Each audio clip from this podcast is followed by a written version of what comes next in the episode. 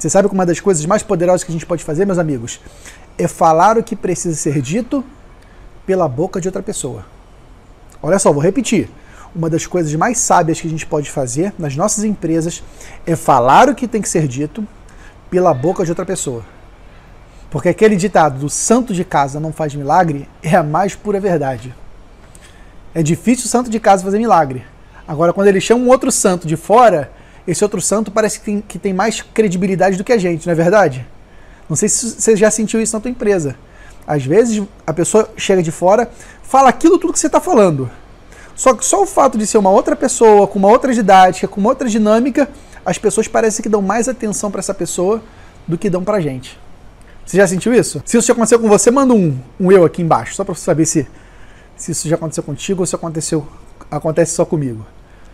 Então, meus amigos, você precisa ter essa clareza. Às vezes você precisa dizer o que precisa ser dito pela boca de outra pessoa. Então, se você quer acabar com o papel na tua empresa contábil, deixa que eu falo isso por você.